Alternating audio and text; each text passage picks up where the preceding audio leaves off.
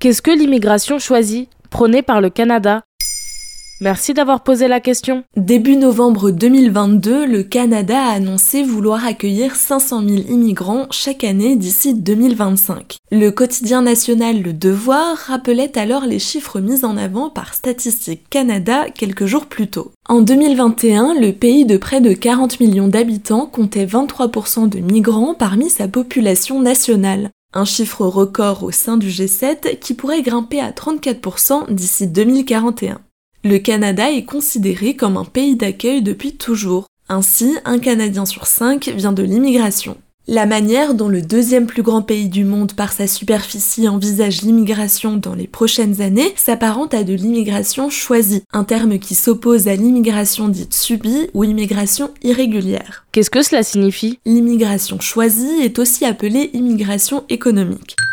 L'objectif principal est de maintenir ou de relancer l'économie nationale en accueillant des personnes qualifiées et avec des compétences professionnelles bien spécifiques. Le pays mène cette politique depuis les années 60. Les chiffres parlent d'eux-mêmes. France Info rappelle que 8 habitants sur 10 de Toronto, centre économique du pays, sont des immigrants de première et de deuxième génération. Une tendance qui caractérise donc surtout les grandes villes. En 2016, au niveau national, 60% des immigrants étaient recensés comme des arrivées économiques en opposition aux réfugiés. Pourquoi le Canada veut-il augmenter sa capacité d'accueil? L'économie nationale est en forme, pourtant certains secteurs manquent de cerveau. Ainsi, le gouvernement fera particulièrement appel à des immigrants pour ceux de l'éducation et de la santé. Un nouveau système de sélection est à définir. Les règles seront mises en place individuellement par les provinces. Début 2022, Statistique Canada chiffrait à 957 000 le nombre de postes vacants.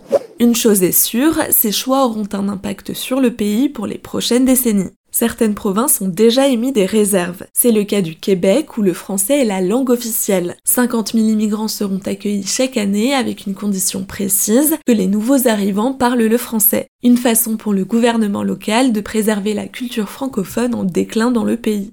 Louisa Véronis, professeure à l'Université d'Ottawa et spécialiste de l'immigration, s'est-elle montrée sceptique dans une interview donnée à France 2. Le Canada est mal préparé pour accueillir ce chiffre, en partie à cause de la crise du logement. Le gouvernement met l'accent sur les travailleurs qualifiés, alors que beaucoup de la pénurie de main-d'œuvre n'est pas forcément des emplois qualifiés. C'est le cas de la restauration notamment. Et pour l'instant, près d'un million des demandes d'immigration déposées ces dernières années n'ont pas été traitées. Et en France? Qu'en est-il de l'immigration choisie? Cette actualité canadienne résonne aussi en France. Début novembre 2022, le projet de loi immigration a été présenté avant les débats qui débuteront au Parlement début 2023. Pour pallier la pénurie de main-d'œuvre dans certains secteurs, la France va créer un titre de séjour métier en tension. Il pourra être donné aux immigrants déjà présents sur le sol national et souhaitant travailler dans ces métiers-là.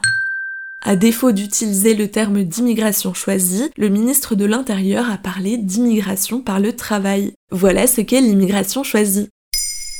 Maintenant, vous savez, un épisode écrit et réalisé par Pauline Weiss. Ce podcast est disponible sur toutes les plateformes audio. Et si cet épisode vous a plu, n'hésitez pas à laisser des commentaires ou des étoiles sur vos applis de podcast préférés.